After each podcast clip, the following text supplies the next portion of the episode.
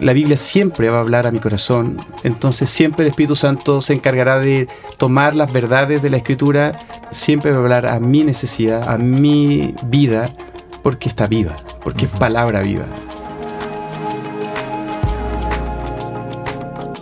Hola amigos, estamos en otra historia, nuestro querido podcast que mucha gente ya está amando y verdaderamente gracias por escribirnos y gracias por alentarnos a seguir haciendo esto, porque la verdad que como ya lo he dicho al principio, de hecho fue culpa de Edu, él fue idea de él, después entre Seba y Edu me, empujaron a meterme aquí a, estos estudios para grabar y la verdad que no, al principio no era mi zona de confort esto de estar hablando sin que nadie me estuviera viendo y, y ahora ya me estoy empezando a acostumbrar, empezando a acostumbrar. Así que bien.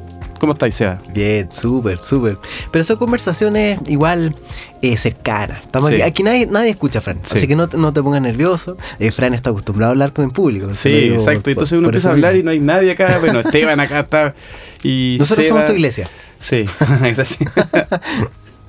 Así que bien, listo, estoy listo para el tema. Vamos, vamos a partir con un tema, mira, es un tema súper importante súper y súper básico. Porque mm. es bueno tener claro ciertas cosas que de pronto parecen sabidas o que tenemos que saberlas, pero no necesariamente tenemos que estar tan al día. Y hoy día vamos a hablar sobre lo importante que es leer la Biblia y cómo, mm. Dios, cómo Dios puede hablarte por la Biblia y puedes generar otra historia en tu vida, que la Biblia entra en, ti. Es temazo. Temazo. Temazo porque hoy día leemos poco en general. Ajá. De todo, digamos, no solo leer la Biblia, sino leemos en general poco, nadie lee el libro, el diario, qué sé yo. Sí. Eh, Titulares. Sí, en general. sí, en general. Ahora, yo celebro aplicaciones como YouVersion y otras que hay por ahí, yo, yo, a mí me gustan. No, no, yo no leo mi Biblia ahí, yo sigo leyendo en papel, como tiene que ser, ah, no, no es como tiene que ser. Pero celebro que, que hayan aplicaciones para facilitar el hecho de que hay generaciones que no, prácticamente nunca han tomado un libro en sus manos, pero el celular está pegado en, su mano. Entonces creo que sirve, sirve. Y hay planes buenos y la gente se acostumbra a empezar a ser constante. Eh, yo creo que eh, por celular, por iPad o en un libro eh, común y corriente, creo que como hijos de Dios, como cristianos, es vital que leamos la palabra, que leamos la Biblia, porque es nuestro alimento. Esa, es la pregunta, ¿por qué tenemos que leer la Biblia, Flan? o sea, se insiste mucho en la iglesia, pero ya, ¿por qué? Sí, porque finalmente lo que Dios nos quiso revelar y lo que Dios nos quiso hablar, lo dejó en, este libro. Ahora, cuando yo, cuando yo no era cristiano, para mí la Biblia era un libro más, era un libro como cualquiera, ¿sí? como los libros que tenía en la universidad, como los libros que, leía por placer, es decir, era un libro más. y, y siempre me hablaban de que la Biblia era palabra viva, de que era un libro infinito, que era un libro que no se terminaba nunca de, de, conocer, que podías leerlo una y otra y otra y otra y otra vez y siempre iba a salir algo nuevo, siempre iba a hablar a tu corazón. Y todas esas cosas para mí eran como un mito, absolutamente un mito. Pero cuando ya conocí a Cristo y, me aconsejaron empezar a leer la Biblia y, ser constante, resulta que verdaderamente Dios empezó a hablar a mi corazón a través de su palabra. Y, si bien es un libro, con mil y tantas páginas en general, eh, la estructura, nuestra estructura humana, está hecha para aprender a través de un lenguaje. Entonces, ninguno de nosotros puede pasar por, la ingeniería sin ver un libro de ingeniería, ni por medicina sin ver un libro de medicina, ni por lo que sea sin ver un libro de algo, porque nuestra estructura de aprendizaje es a través del lenguaje. Así que perfectamente podría venir un ángel y habernos puesto, así como Inception, habernos puesto en nuestra mente todo lo que Dios quiere enseñarnos y de repente despertamos al día siguiente llenos de Dios, pero no fuimos creados así. Por lo tanto, la Biblia tiene sentido porque es un libro en donde Dios inspiró a los hombres a, dejar lo que Él quería dejarnos y, y revelarnos, pero lo, entendemos y lo aprendemos como de acuerdo a nuestra estructura humana, a través de un lenguaje. Sin embargo, no es cualquier lenguaje, no es cualquier letra, no es cualquier palabra. Sí, porque, ahí me surge una, pregunta al tiro. Es como, dale, ok, voy a hacerte caso, Fran, ya, listo, voy a, me la compré. Entonces me compro mi Biblia y me voy a mi casa, y, es un libro más o menos grueso, hay que decirlo, Señor de los Anillos, más o menos como de ese, de ese volumen, y, más, diría yo. Pero me siento y me leo la Biblia de principio a fin. Ya, agotador todo, pero me, la leo entera. ¿Eso es como la idea? No tanto. La idea es que Dios hable a tu corazón. Así que primero, número uno, si yo leo la Biblia y no tengo el, el revelador de la Biblia, no la voy a entender. Ajá. La Biblia se discierne, se entiende espiritualmente. Ajá. Así que si yo no tengo al Espíritu en mí, al Espíritu Santo en mí, yo no voy a poder entender la Biblia. Va a ser, una, va a ser un libro, simplemente, un libro muerto, realmente. Y no voy a poder captar la esencia de la carta. Pero es- se enseña así, por ejemplo, muy fácil. Si yo me encuentro una carta botada en el suelo.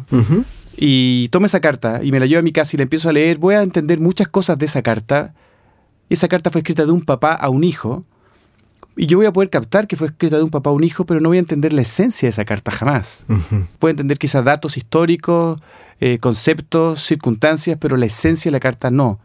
Porque yo no soy el hijo del que entregó esa carta. La Biblia es igual.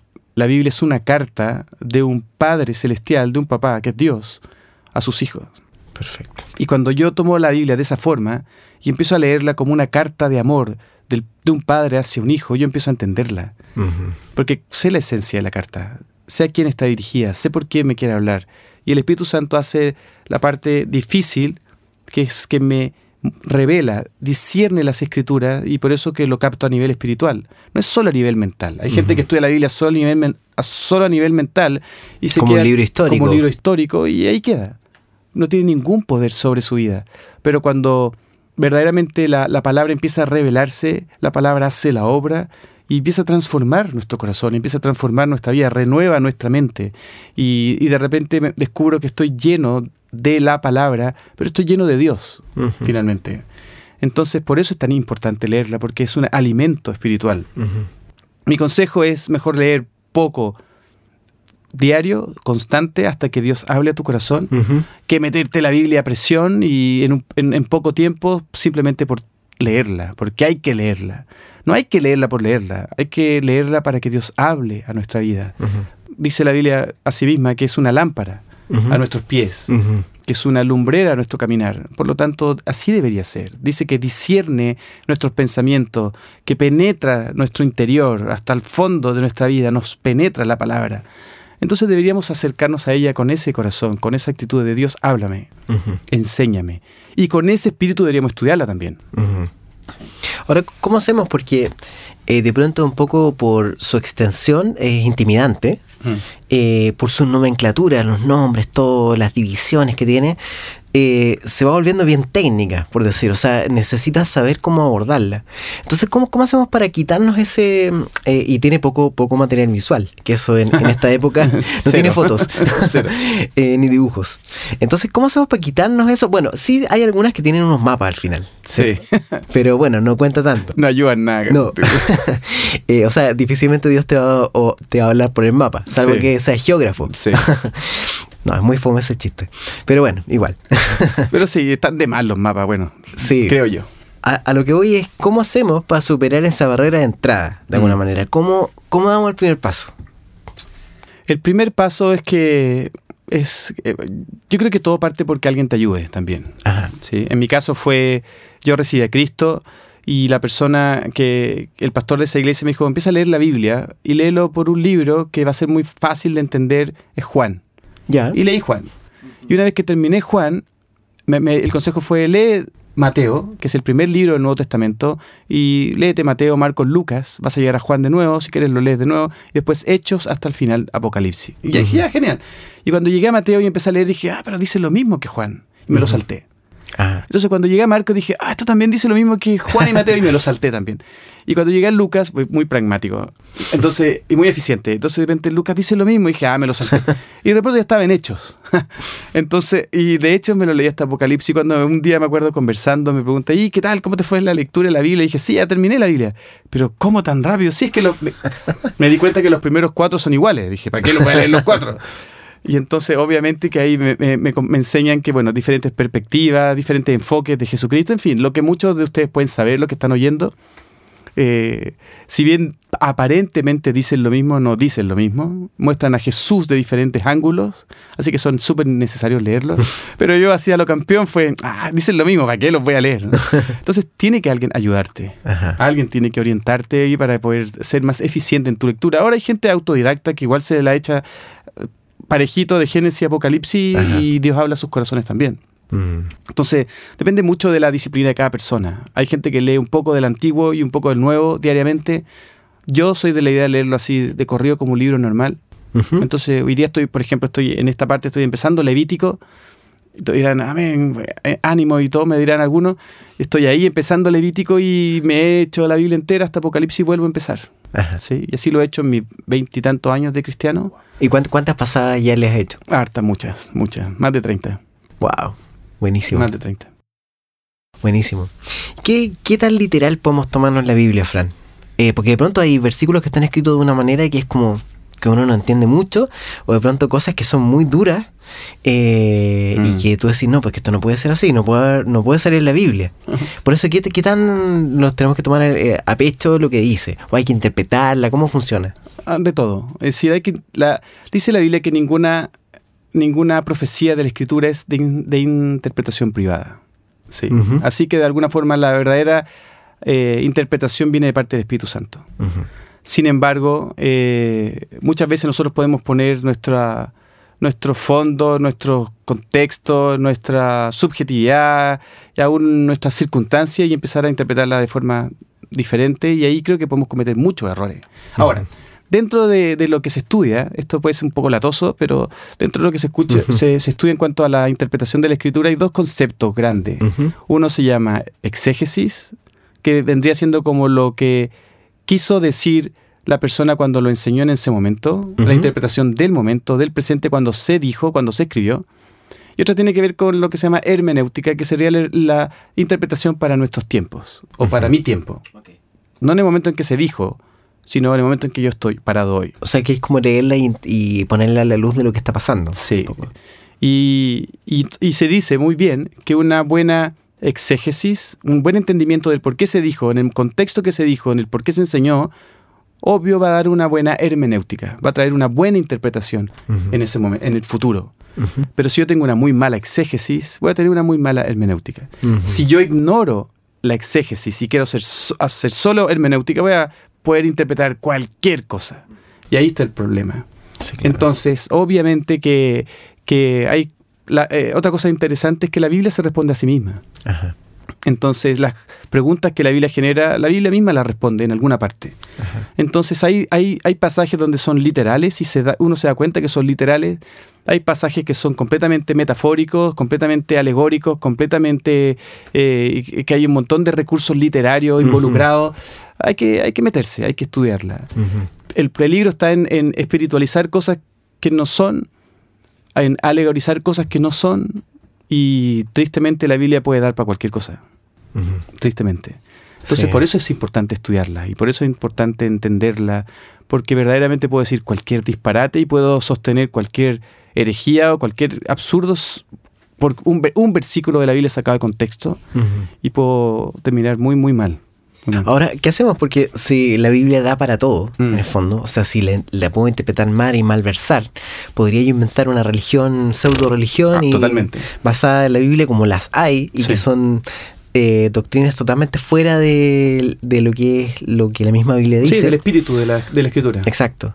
Ahora, es como que tenemos que ser teólogos acaso como para poder responder a esta presión. Sí, eso, eso- me gusta esa, esa pregunta porque yo creo que no todos fuimos llamados a ser teólogos. Es decir, a, a los que les gusta, sí, a mí me encanta y, y- y gracias a Dios he tenido la oportunidad de estudiar la Biblia Ujú. eh, eh, mucho- eh, de muchas maneras y a muchos niveles, pero, pero no todos quieren estudiar la Biblia. Ajá. Y, pero como hijos de Dios necesitamos el alimento que es la palabra, eso sí.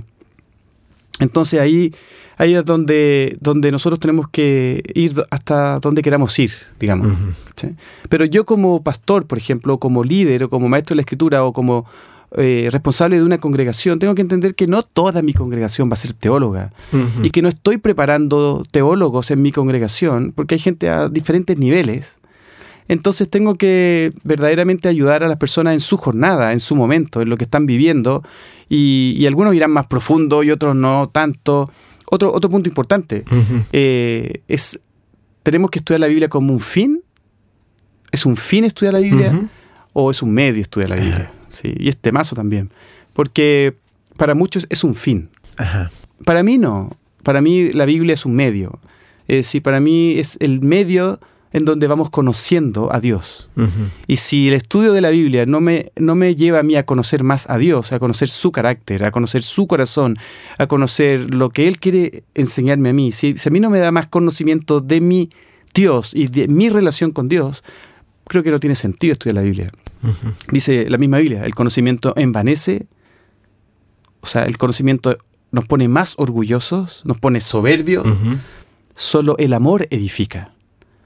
Así que si yo quiero edificar una congregación, la edifico sobre el amor. Pero ese amor está en la escritura, ese amor está en la Biblia, porque Dios es amor.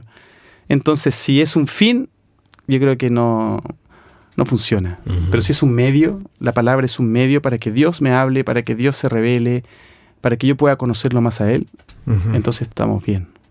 Eso, eso creo yo. Ahora, eh, hablando sobre otro aspecto importante, ¿cómo podemos, cómo podrías tú justificar la relevancia, la contingencia de la Biblia y que en el fondo no es un libro obsoleto que está pasado de moda y mm. es como, sí, sí, sí, pero eso fue hace dos mil años y, todo sé que se dice de pronto en la Biblia? Creo que, ahí es donde, donde se hace realidad que la palabra está viva, que es palabra viva. Entonces no importa en qué parte del mundo esté viviendo, qué circunstancias esté pasando, eh, la Biblia siempre va a hablar a mi corazón, siempre va a hablar a mi necesidad, a, mi vida, porque está viva, porque es palabra viva. Entonces siempre el Espíritu Santo se encargará de tomar las verdades de la Escritura y meterlas en mi corazón para, para que alienten mi vida, para que animen mi corazón, para mostrarme lo que estoy haciendo. Hay un, hay un versículo súper conocido de, de, la escritura en, en Timoteo, en donde Pablo le dice a Timoteo, Toda la escritura es inspirada por Dios y útil para enseñar, para reprender, para corregir, para instruir en la justicia, a fin de que el siervo o sierva de Dios esté enteramente capacitado para toda buena obra. Es decir, la, escritura siempre va a estar lista para desafiarnos, instruirnos, corregirnos. Así que creo que es 100% relevante. Verdaderamente eh, creo que es práctica 100%. Cualquier parte de la escritura es práctica porque está viva. Y creo que nuestros mensajes y aún nuestros estudios bíblicos deberían ser enfocados ahí, a nuestro lunes, más que a nuestro domingo. Deberían ir enfocados a nuestra vida más que a tener un poco más de conocimiento teológico. Porque si no está siendo práctica la Biblia en nuestra vida y deja de ser relevante, obviamente que nadie va a querer leer por leer. Mm. Nadie va a querer meterse a estudiar por estudiar, que fome. Pero si verdaderamente Dios está hablando a mi corazón, hablando a mis circunstancias, hablando a mis debilidades, a mis problemas, me está animando a través de la escritura, me está, estoy apropiando las promesas que Dios me dio a través de la escritura, entonces de repente la Biblia se transforma en, uf, mm. en algo maravilloso. Exacto. Me está, me está acordando de una, unas personas que conocí una vez, eh, que en la época de, máximo apogeo de Fidel Castro, eh, llevaban Biblias desde Miami en botes eh, absolutamente ilegales y traficaban Biblias llevando la Biblia de manera ilegal a Cuba, que era mm. un lugar donde en el fondo había control de, la circulación de Biblias. Claro. Misma gente que después subía, eh, arrendaba containers y se iban en containers a llevarlas a China, por ejemplo. Y bueno, muchos países donde el, el motivo de tener una Biblia en tu casa eh, podía significar tu vida. O sea, te podían asesinar por, en el fondo por encontrarte la Biblia porque eran en ciertos regímenes políticos. Sigue ocurriendo hoy, sigue ocurriendo en Medio Oriente. Sigue, ocurriendo, por supuesto que sí. Eh, ¿qué, te pasa cuando vemos nosotros la, disponibilidad que tenemos de, la Biblia y lo tan poco que la aprovechamos de alguna manera. De, mm. que de pronto ves que estamos un poco desmotivados, que por el, el, solo hecho de no, de no querer leer un libro X, y que eso nos distancia de alguna manera de toda la, de toda la potencia que hay en la Biblia. Uf, es, este paso, yo creo que estamos, si, si la palabra se permite, estamos aburguesados en cuanto a nuestro cristianismo. Wow. Entonces, conozco historias lindas de presos que con una hoja de Juan estuvieron años alimentándose de esperanza con una hoja de Juan, ¿sí? del libro de Juan. Y lo leían, lo leían, lo releían. Eh, conozco historias también de de en pueblos en África en donde tienen libros de la Biblia, hojas de la Biblia. Y también hay historias en donde, por ejemplo, no es, es prohibido ah, predicar la palabra, es prohibido exponer y ser público, y tampoco lo pueden decir en voz alta, entonces se memorizan la Biblia y se juntan simplemente todos juntos, pero tienen la Biblia de memoria en sus corazones y en sus mentes. Hay una hay cantidad de historias así lindísimas. Y nosotros aquí en Occidente, digamos, porque en general eso pasa en lugares complicados, y nosotros aquí tenemos Biblias de todos los colores, de todos los tamaños, amontonándose en nuestros estantes o en nuestros veladores, sí. aburguesados, 100%, ¿no? Cuando en realidad eh, deberíamos darle gracias a Dios porque Él se ha encargado de cuidar su palabra durante todos estos años, a pesar de todos los ataques que ha tenido, la palabra ahí sigue. Cielo y tierra pasarán y su palabra ahí sigue, ahí sigue, ahí seguirá. Entonces creo que, que lo único que brota en mi corazón es, es, es, aprovechemos lo que Dios nos ha dado y valoremos eh, su palabra porque no podemos amar más a Dios de lo que amemos su palabra. Y en la medida que la palabra para nosotros sea, sea un tesoro, verdaderamente nuestra relación con Dios también lo será. Buenísimo. Buenísimo. Quiero, eh, bueno, animar a que todos puedan, por ejemplo, bajar aplicaciones digitales de la Biblia. Yo creo que la aplicación eh, La Biblia, que se llama así, de YouVersion, eh, cada vez es una comunidad que crece más, cada vez eh, hace más aplicaciones internas dentro de la aplicación y es una manera súper simple de consumir la Biblia a diario, eh, porque te puede ir recordando que tienes que leerla o de pronto te manda una notificación con un versículo y la verdad es un impulsor para poder abrirla. No has leído en tres días. sí, o tienes una buena racha. Por eso yo lo Por eso la bajé de mi celular. y también están los planes, que eso también es una súper buena manera porque en los planes para leer la Biblia, puedes leer la Biblia en un año, o de pronto eh, ciertos líderes que te gustan, una iglesia como Hilson, por ejemplo, sacan sus estudios de devocionales, devocionales que también van anclados a ciertos capítulos. Entonces ya como que no hay excusa, ¿cierto? Sí, no, y es una, excelente aplicación, verdaderamente es una gran, gran idea millones de gente la han bajado y, es una, y además están todas las versiones, todos los idiomas, una, una bendición gigante. Exacto. Pero así también, por, otro lado, hay, eh, quería mandar un saludo a un amigo, a Gonzalo Aranda, que él es parte del, del ministerio. Él, él es eh, fiel auditor del podcast, por eso saludo, un saludo. También. Que él, él, participa en una organización que se llama Los Gedeones, y Los Gedeones, su objetivo es poner a disposición en lugares bien especiales la Biblia, que es un Nuevo Testamento azul, que es un, es un ícono, que si tú vas a cualquier hotel del mundo en general, en casi todos los hoteles, tú abres el velador y hay un Nuevo Testamento de los Gedeones azul. Sí, yo, una copita mi primera, Mi primera Biblia fue un, fue un Nuevo Testamento de los Gedeones chiquititos. Ajá. Así, y de hecho fue, fue chistoso porque me ponía ese, yo recibí a Cristo en la universidad en, en segundo semestre y tenía mi billetera en el bolsillo de atrás con, y también tenía un, un Nuevo Testamento de los Gedeones.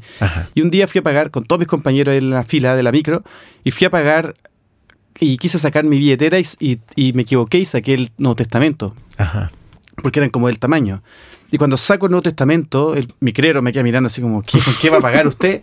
Pero, pero queda el Nuevo Testamento eh, ahí a, vista de todos mis compañeros, entonces obviamente yo recién convertido, muerto de vergüenza, me siento y todos mis compañeros, ¿qué andáis trayendo la Biblia? ¿Y por qué andáis trayendo la Biblia? Y, en fin, fue la primera vez que tuve, estuve obligado a hablar de Dios, porque saqué el Nuevo Testamento en vez de la billetera. Pero después dio fruto esa conversación porque algunos compañeros vinieron a Cristo, en fin, fue una linda historia. Pero, pero era de los Gedeones. Buenísimo. Sí. Bueno, una súper buena iniciativa también para distribuir la palabra. Yo creo que en general, con todo esto que estamos diciendo, es que la Biblia es súper accesible, nadie nos va a poner una pistola en la cabeza si es que la tenemos y tenemos que aprovechar esa oportunidad que Dios nos da. Porque es una bendición para nosotros. Sí, la libertad que hoy tenemos para para expresar nuestro cristianismo, leer las escrituras, congregarnos, es una bendición gigante. Tenemos que orar para que eso siempre se mantenga y podamos, podamos pues, compartirlo. Y, también dejar de ver esas Biblias que están en las casas de las tías, por ejemplo, abiertas en el Salmo 91 ah. o algo así, como para protección de la casa. Sí, eso es superstición. eso no sirve de nada, eso es solo superstición. Y, pero pasa, pasa. Sí, pasa mucho. Bueno amigos, se acababa un capítulo nuevo, eh, súper interesante. Sí. Estaremos hablando más de estos temas porque nos parece que son temas que tenemos que ir entre todos aprendiendo e ir eh, alineando cierto- ciertas ideas.